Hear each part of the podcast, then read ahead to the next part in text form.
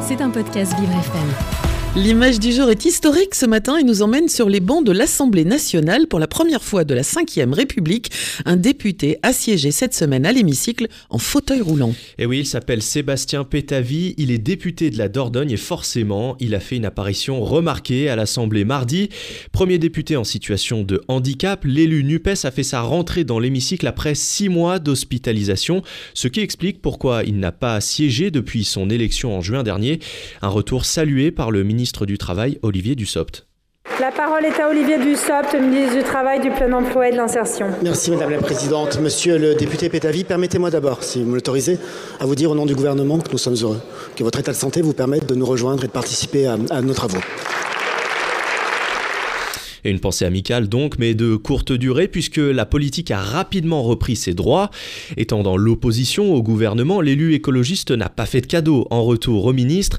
S'il refuse d'être cantonné à la question du handicap, il a choisi d'évoquer son récent séjour à l'hôpital pour mieux dénoncer le projet de réforme des retraites. Y a-t-il urgence à réformer, monsieur le ministre? Non. Et ni les économistes, ni le comité d'orientation des retraites ne vous donnent raison. La seule urgence pour vous est de ramener le déficit en dessous de 3% du PIB.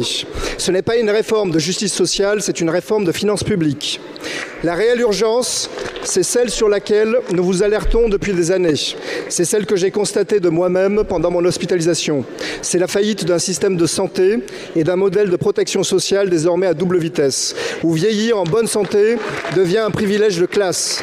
Elle s'est installée au premier rang juste à côté des bancs des ministres que Sébastien Pétavy a lâché ses coups en défendant le service de santé et le personnel soignant. Je pense aux soignants de l'hôpital de Pontoise, à 90% en arrêt maladie. Je pense à cet infirmier urgentiste qui travaille de nuit depuis ses 25 ans, qui n'aura pas la possibilité de partir plus tôt, puisque l'âge légal est reporté, mais de se former pour prendre un métier moins pénible une fois épuisé. Et pendant de longs mois, le député a dû rester alité, victime d'une infection, et donc forcément, il sait de quoi il parle, de quoi renforcer son engagement en faveur du système de santé publique, quitte à le lier aux retraites.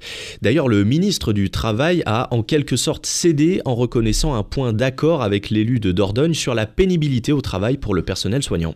Et ce retour a entraîné quelques modifications à l'Assemblée. Et oui, le Palais Bourbon s'est un peu transformé ces dernières semaines. Rampe d'accès, bureaux adaptés et ascenseurs presque tout a été pensé et réfléchi pour l'accueillir dans de bonnes conditions.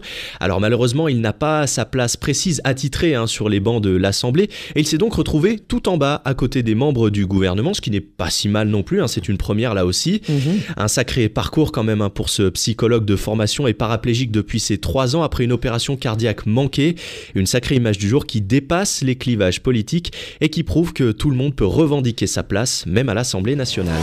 C'était un podcast Vivre FM. Si vous avez apprécié ce programme, n'hésitez pas à vous abonner.